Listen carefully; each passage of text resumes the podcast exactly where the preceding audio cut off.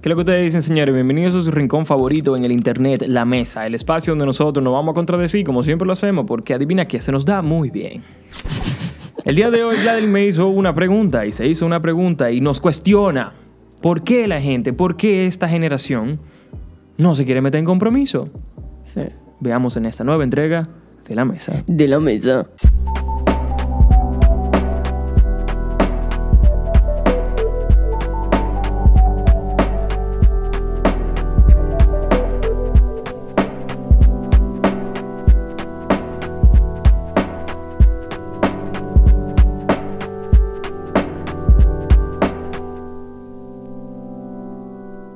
Ti. Hey, gracias a todas las personas que cuando nos ven en la calle nos dicen, hey, me gusta mucho la mesa. Qué bueno, Sí. a nosotros también nos gusta mucho la mesa. Aunque ya no nos estamos moviendo mucho en la calle, ustedes saben por qué. Exacto, pero no importa, aquí estamos. Gladeline, ¿a qué tú te refieres cuando tú me dices, óyeme, porque esta generación no quiere bregar con compromiso? Yo no sé, lo que yo siento que todo lo que tiene que ver con relación moderna o algún, alguna idea de relación que no sea la tradicional excluye directamente, di- directamente el compromiso. Es como que tú no, como que, por lo menos mi forma de verlo, yo soy una persona que le encantan esas relaciones así como tan tradicionales, no sé por qué. O sea, de verdad, a veces me siento que yo soy la que estoy mal porque me gustan esas relaciones tradicionales, loco. Yo no sé, pero la gente como que todo lo que quiere plantear como algo nuevo no, no requiere compromiso. Como que la gente no se quiere comprometer con, con algo.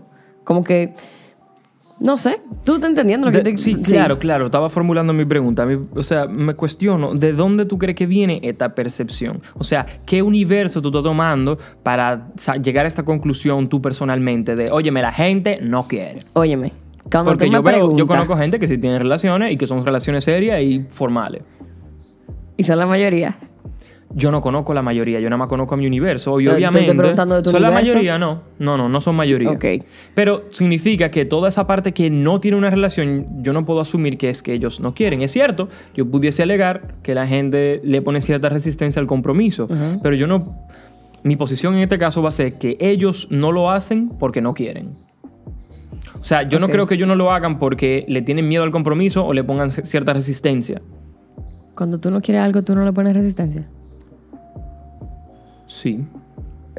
Pero ve, llega un momento en el cual no es que tú no lo quieras, sino que tú ahora mismo No tenés eso. no tenés eso. Está bien, pues yo no estoy diciendo que eso esté mal. Yo lo que estoy diciendo es por qué. O sea, me da curiosidad entender. Y mira, una parte de mí de verdad entiende que es que, que lo he comentado varias veces cuando, mm, cuando me ponen el tema, por ejemplo, de los matrimonios en esta generación. Yo siento que la gente, por ejemplo, no quisiera casarse porque la idea que tiene de un matrimonio es tomando en consideración las generaciones pasadas y cómo sus matrimonios fueron. Por ejemplo, yo sé de muchísima gente eh, mucha gente que sus padres, por ejemplo, viven juntos, pero no duermen en el mismo cuarto. Oye, qué llevadero. Y no, lo que pasa es que, por ejemplo, las relaciones pasadas, o por lo menos una de las características que yo he podido definir, disclaimer, si no ha visto el otro video, vamos a repetir el disclaimer, Giovanni, porque me parece muy importante que veo a la gente hablando mucha mierda.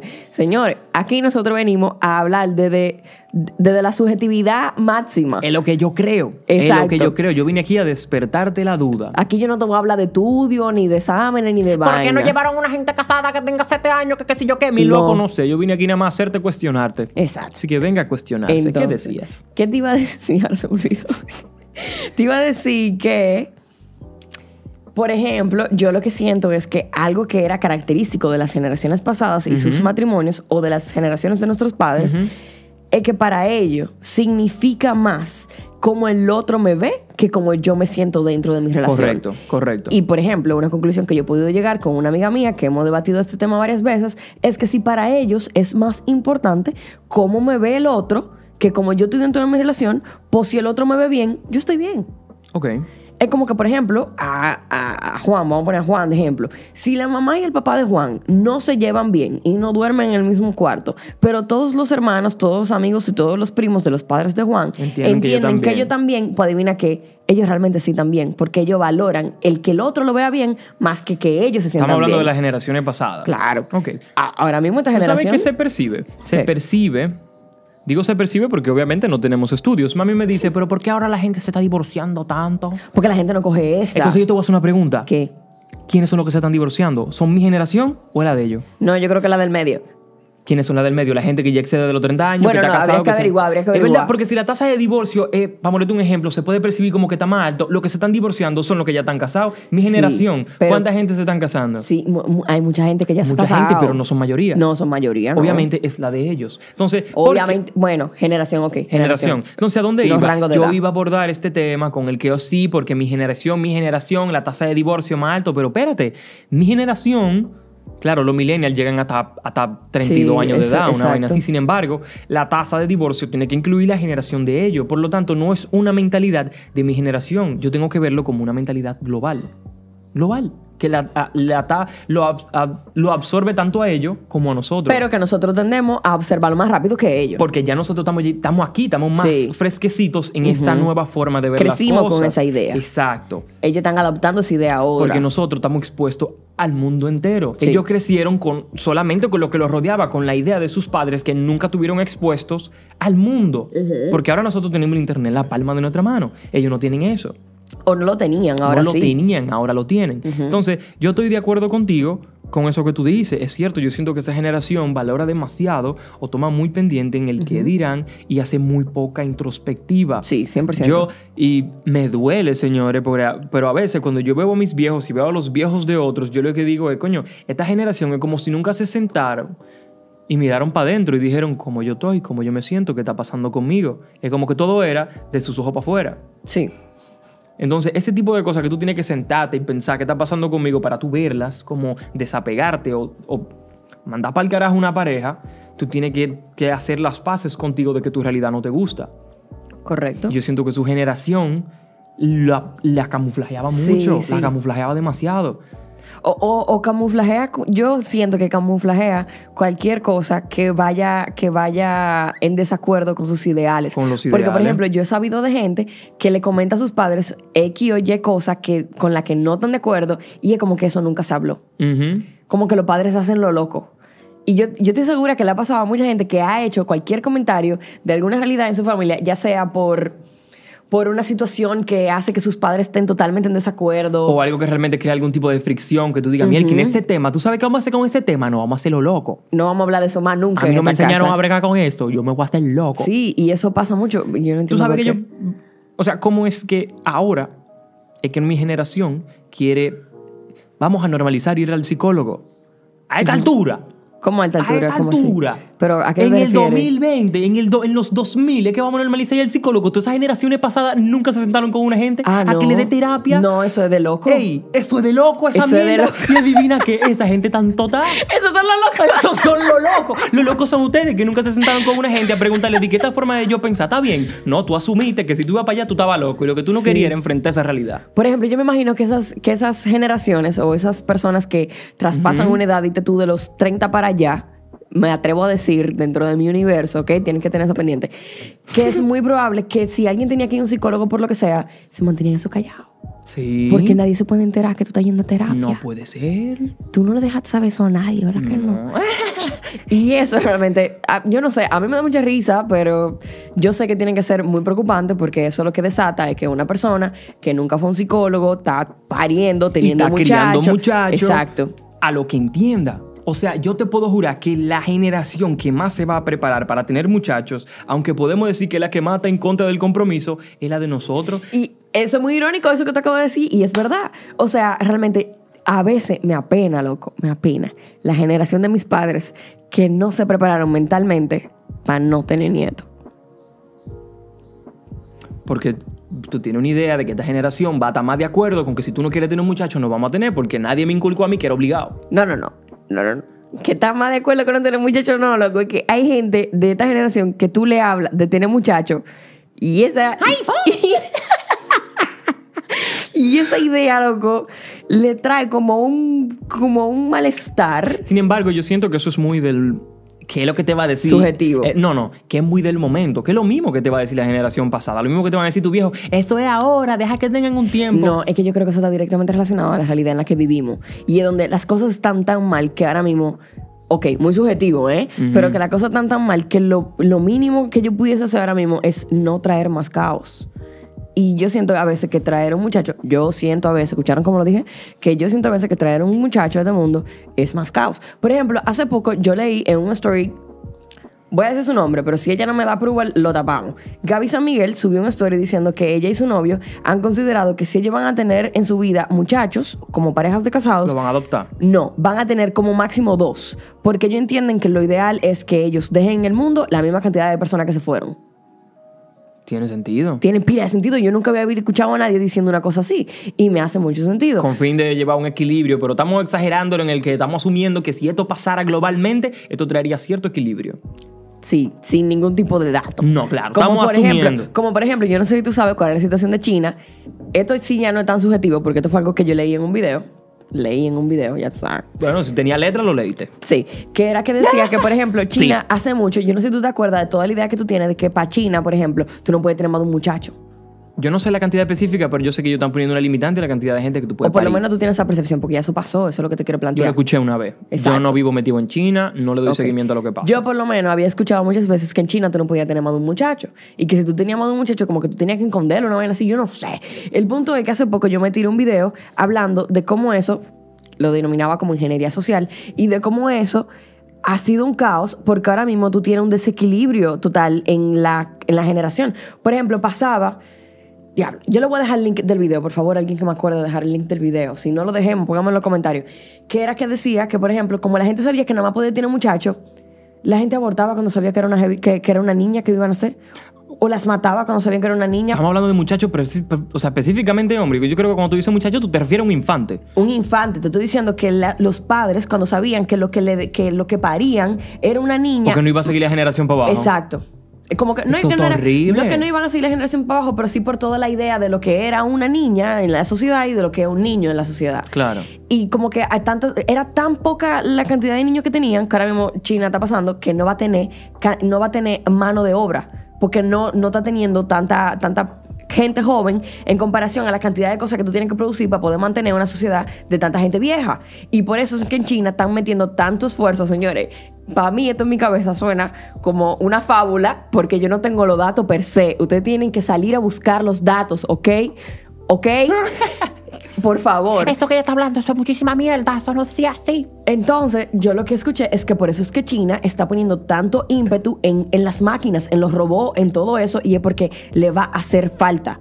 Y es que China, por ejemplo, ahora mismo está incentivando a que la gente, mira, se me hicieron los pelos. está incentivando a que la gente tenga más muchachos. Tanto así que tú ahora mismo puedes tener beneficios por tener más hijos. Así es como ellos están incentivando a que la gente O sea, ellos pasaron de no me tenga muchacho a mierda. Y si tú tienes cuatro, yo te mantengo la mitad. Exacto, exactamente. Eso está loquísimo. Eso está loco. Y entonces yo no sé, eso, el tema lo traje porque yo no sé si toda esta idea de no, no vamos a tener muchachos porque eh, pollution y la vaina y que la pues contaminación. no vamos a dejar gente aquí en este mundo jodido. Tal vez eso pueda joder más. Al final, no. Ok. Y al final del día nos desviamos. Realmente el tema de conversación era el compromiso. Entonces sí, pero no importa, ese compromiso de a los muchachos y ese tipo de cosas, pero tú sabes que yo percibo que va, mm, obviamente va de la mano con esa percepción de la forma en la que nuestras generaciones pasadas lidiaban con el matrimonio y de dónde venía. Yo siento que aunque esta generación vea menos compromiso, va a haber más compromiso es muy contradictorio. Yo tengo dos vertientes. O sea, yo no siento que va a inclinar mucho más de un lado o del otro. O es una, o va a haber más compromiso dura- duradero, o dos, van a haber eh, compromiso mucho más corto. Porque al mismo tiempo, una, yo estoy decidiendo con quién yo quiero estar. No me importa si es del mismo sexo o si no, yo voy a estar con la persona que yo quiera estar. Por lo tanto, Correcto. tú vas a poder decidir estar con la persona con la que tú te sientas más cómodo y eso te va a permitir, por lo menos, estar más en paz. Porque sí hay más compromiso en esta generación. Lo único que la otra generación se caracterizaba porque hacía un compromiso, un compromiso social. Era un compromiso social. eh, yo me comprometo con, con favorecer los estándares. Mientras que esta generación tiene un compromiso mucho más fuerte, me atrevo a decir, consigo. Por eso es que, a mi forma de percibirlo, las generaciones pasadas tan, tan, pueden estar tan libremente en contra del matrimonio homosexual, pero que tiene que ver tú con quien yo me case y me pase la maldita vida entera. Óyeme, yo suponemos, yo soy un tío. ¡Es verdad! Me encojona, me encojona porque mi- a mí me parece ridículo cómo va a llegar un tercero a decirte a ti con quién tú te puedes casar o quién no. Pendejo soy yo que me voy a acotar con esa gente todos los días y tú que estás casado con tu pareja heterosexual, la odias y no duermas con él en la misma habitación. ¿Qué es lo que tú me vas a hablar a mí de matrimonio? Mira cómo te fue. Sí. Entonces, a mí me parece ridículo y es mi forma de expresar cómo yo lo veo. Ese es grupo de personas de las generaciones pasadas que pueden decir tan libremente, yo estoy en contra del matrimonio homosexual. Cállese su boca, mi hermano. Usted no va a decidir con quién esa persona se va a pasar el resto de la vida. ¿Qué pendejo tú? Ah, no, no te cases con él. Y tú te vas para tu casa y haces lo que te dé tu maldita gana, pero él tiene que atarse a tu decisión, que me parece Sí, ridículo. Me sí. parece ridículo. Ellos, yo no sé por qué ellos no lo ven así. No, porque en mis tiempos, cállese. ¿Tú sabes por qué? Cállese Porque acuérdate que lo que parece muy objetivo para alguien suele ser su total subjetividad. Es cierto. Porque, por ejemplo, yo te puedo asegurar que tú por, tus, tú, por tus estándares morales, puedes en algún momento decir que estamos trabajando directamente para evitar eso.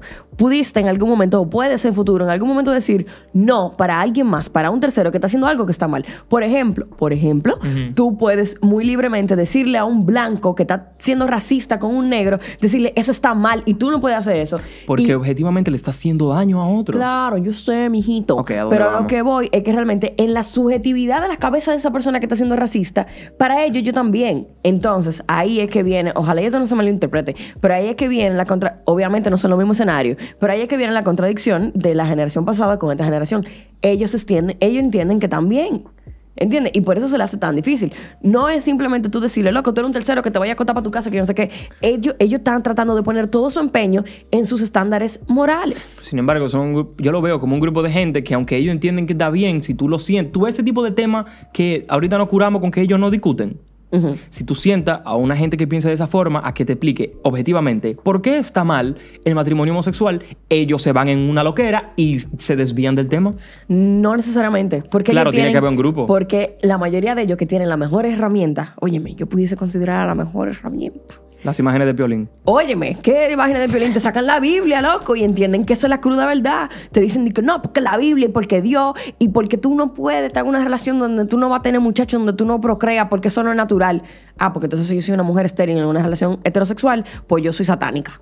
Porque yo no puedo tener Eso no muchachos. es natural. Es que no me puedo ir en religión porque, mira, yo soy una persona, yo me considero, yo no me voy en esa, ya, uff, safe. ¿Qué, ¿Qué pasó? No entendí. Entonces, me fui por esa vertiente, por ese 50% que yo apoyo, que dice, yo voy a estar con quien yo quiera, por lo tanto, mi relación va a durar más. Entonces, mi otro 50% dice, yo voy a probar con quien yo quiera, y la verdad es que si en un momento yo no me siento en paz conmigo, aunque todo el mundo me quiera percibir como que yo estoy bien, yo voy a hacer las, o sea, yo me voy a regir por cómo yo me siento. Ok. Por lo tanto, yo no voy a durar un día más en esta relación que yo no quiero estar. Ok. Ellos, sin embargo, estamos hablando de mis generaciones pasadas, ellos podían no estar cómodos con la gente que ellos daban y se pasaban una eternidad. Lo que al mismo tiempo va a, pre- a presentar una tasa de, de divorcio. Porque vamos a llevar. Porque y cuando tú le quites los títulos y le quites relaciones o divorcio, tiene que verlo como que está con una persona o no está con una persona. Mi generación va a estar más self-aware, van a estar más conscientes de sí mismos. Y si en un punto, a diferencia de la pasada, ellos dicen, yo en verdad no estoy teniendo ningún tipo de felicidad o no, estoy, no tengo paz con esta persona, le van a dar banda más fácil, se van a desapegar más rápido. Correcto. Así y que, por eso es que no se están queriendo casar, porque dicen, ¿para qué me voy a casar si realmente yo pudiese estar con una persona por 40 años y si al 41 años yo decido que ya no quiero estar más contigo porque yo tengo que pasar por un maldito proceso que me va a costar todo lo cual todo el mundo? Yo quiero traer un grupo de personas, que se lo comenté a Gladys, no sé en qué tiempo salga, casadas, y sentarlos y preguntarle por qué se casaron. No porque estoy esperando que me digan un A o B, simplemente para ver qué comentan, qué dicen, por qué. ¿Por qué ustedes se casaron? O sea, si tú vas a estar con esa persona para toda la vida, ¿por qué hay que ponerlo en papel? Si al final ese, esa Pero es que- conexión... Está bien, eso lo vamos a moldear, pero yo siento Claro. que tú traer gente que está casada está muy biased, porque tú está muy, ¿cómo se dice esa vaina en español? Está muy condicionado, porque tú vas a traer gente que definitivamente te van a dar un, un punto a favor del matrimonio porque se casaron. Sí, y no importa. Entonces, tú pudiese traer un grupo de personas divorciadas y preguntarle si ellos se volverían a casar, por ejemplo. Yo te puedo traer un grupo que para mí va a ser más difícil de encontrar, un grupo de personas que están por unión libre y que tienen muchos años en unión libre Correcto. porque ustedes no se pero casaron. es que todo está muy bias. Entonces, mira lo que podemos hacer. Podemos traer un grupo de, obviamente, esto no es una población, eh, tú sabes, científicamente aprobada para yo tomar una decisión o sacar una conclusión, pero tú pudiese traer tres personas casadas, tres personas divorciadas y tres personas en unión libre y, libre y hacerle la misma pregunta a los tres. Es cierto. Tú pudi- pudiésemos hacer eso. Eso está muy bueno. Y ya, sí, Rey. Yo no conozco a nadie de unión libre. Espérate. Como que cierra ahí, hay más que comentar sobre, El sobre el compromiso. compromiso. Te voy a dar mi, mi percepción, mi punto de vista y lo voy a tirar porque Esto aunque ahora bueno, mismo eh. ya yo no pienso de la misma forma o siento que ha ido cambiando ligeramente, mi percepción sobre el compromiso era el siguiente. Es cierto, muchos hombres en esta generación, a diferencia de las mujeres, le ponen mucha resistencia a las cosas serias. Yo nunca dije eso. No, no. Está saliendo de mi boca, de mi forma de percibirlo bajo el universo que yo he podido evaluar. Entonces, ¿qué miedo, qué resistencia al compromiso? Obviamente las generaciones pasadas se casaban mucho más rápido. Es de que fulano, fulano y fulana, ah, a los 20 años, a los 14, a los 15, están casados ya. No había... No, no, tienen que tapar 14 y 15 porque eso no está bien. Antes, estoy hablando de generaciones pasadas. Pregúntele a sus abuelos a qué edad se casaron. Sí, ok. Pregúntele a sus padres Que no estaba bien, ¿eh? no está bien. Pero, ¿a dónde viene? No, para ellos no había más nada. No había más nada. Cuando yo digo más nada, es que tú conoces, el universo que tú conoces es probablemente tú y tres, cuatro, cinco cuadras para allá, el pueblito en el que tú vives, Correcto. lo que te rodea. Sin embargo, nosotros ahora, con el acceso a Internet, con la ventana al mundo, nosotros vemos todo lo que el mundo tiene para ofrecer y nos, yo personalmente, yo sentía que a mí me daba miedo cerrarme la puerta a, a probabilidades. Cuando yo digo, yo no quiero tener una relación ahora mismo, ¿por qué? Porque yo digo, coño, y si yo me meto y me meto cinco años de amor con esta gente, ¿qué va a pasar con todos los what ifs, con toda la y sí, con toda la probabilidad de mirar a todas las mujeres que hay en el mundo? Y si yo viajo y yo quiero andar por el mundo y conocer mujeres y vivir la experiencia, si yo me quedo en una... Te lo juro, que aunque yo objetivamente no lo veía así, influye. El tú tener esa Claro. ventana al mundo y ver todo lo que el mundo tiene para ofrecer, que tú ves monte, eh, paisaje, vengan para acá, travel the world, conoce todo, experimenta, te da miedo tú cerrarte la puerta, en cualquier sentido de la palabra. Yo lo entiendo, sin embargo, yo siento que también, de- y te lo digo desde un punto de vista muy personal, yo siento que eso abruma. Es ridículamente abrumador. Yo siento que yo no puedo terminar de tomar una decisión que influya directamente al futuro de mi vida porque yo me pregunto todas las otras alternativas y por qué no. Y el celular, el teléfono, el internet no deja de presentarte alternativas. Y no deja de decirte, se puede, se puede, yo lo hice, tú puedes. Sí. La verdad es que para los viejos de nosotros no había más opciones. Y casarte con fulana no parecía tan mala idea. O sea, ¿qué más tú ibas a hacer? Tenía que buscar con quién casarte. Bueno. Tenía que casarte, eventualmente tú te ibas a casar. ¿Qué vamos a hacer? Vamos a casarnos. La televisión no sería todos los otros días. Para ponerte un ejemplo obvio, hace mucho tiempo, pero en aquel entonces eso era lo que había. Pero entonces tú sabes que yo me he preguntado, yo me he preguntado, nosotros como especie, si alguien de ustedes tiene la pregunta, la respuesta, pónganla en los comentarios, yo la leeré. Pero yo me he preguntado, nosotros como especie, ¿cómo somos entonces? Porque, por ejemplo, tú tienes, no sé, dite tú los perros, que a veces se, se cogen entre, entre, entre relaciones cercanas. Por ejemplo, ¿verdad? Como que por, e, tengo entendido que un perro a una cierta edad ya no puede distinguir si otra perrita es su hermano o de su hija. Simplemente se cogen y ya. A diferencia de, por ejemplo, señores, yo no soy bióloga, yo no sé lo que estoy diciendo, ¿eh? Si, por ejemplo, por otro lado, tú tienes los pajaritos del amor, que se quedan juntos por tiempo y, y- y hasta se te pueden morir porque el otro se le muera. Entonces, mi- Ese cuento lo has hecho con toda la especie, con elefantes, con cisnes, con perros, ¿El qué? con delfines. ¿El qué? El famoso, este animal se queda con su pareja toda la vida y si la otra desaparece, él no se junta con más nadie. Yo no he escuchado eso. Yo sí lo he visto en tantos posts, pero no importa. ¿A dónde vamos con eso? Mi pregunta es, ¿cuál es la naturaleza realmente del ser humano? ¿Entiendes? Si el ser humano realmente es una especie que de verdad eh, eh, su naturaleza es una pareja por el resto de su vida o muchas parejas por el resto de su vida. Si somos realmente una especie monogámica o no. Si somos- sí, es una muy buena pregunta. Eso, eso es mi, ese es mi interrogante, porque a veces yo creo, obviamente desde la subjetividad de mi universo, yo siento que nosotros sí pudiésemos estar con una pareja por el resto de la vida Sí. si supiéramos manejarnos, pero yo siento que no sabemos manejarnos porque simplemente no queremos estar con una gente por el resto de la vida. Y ahí tú te preguntas, ¿será porque yo no quiero porque es lo natural?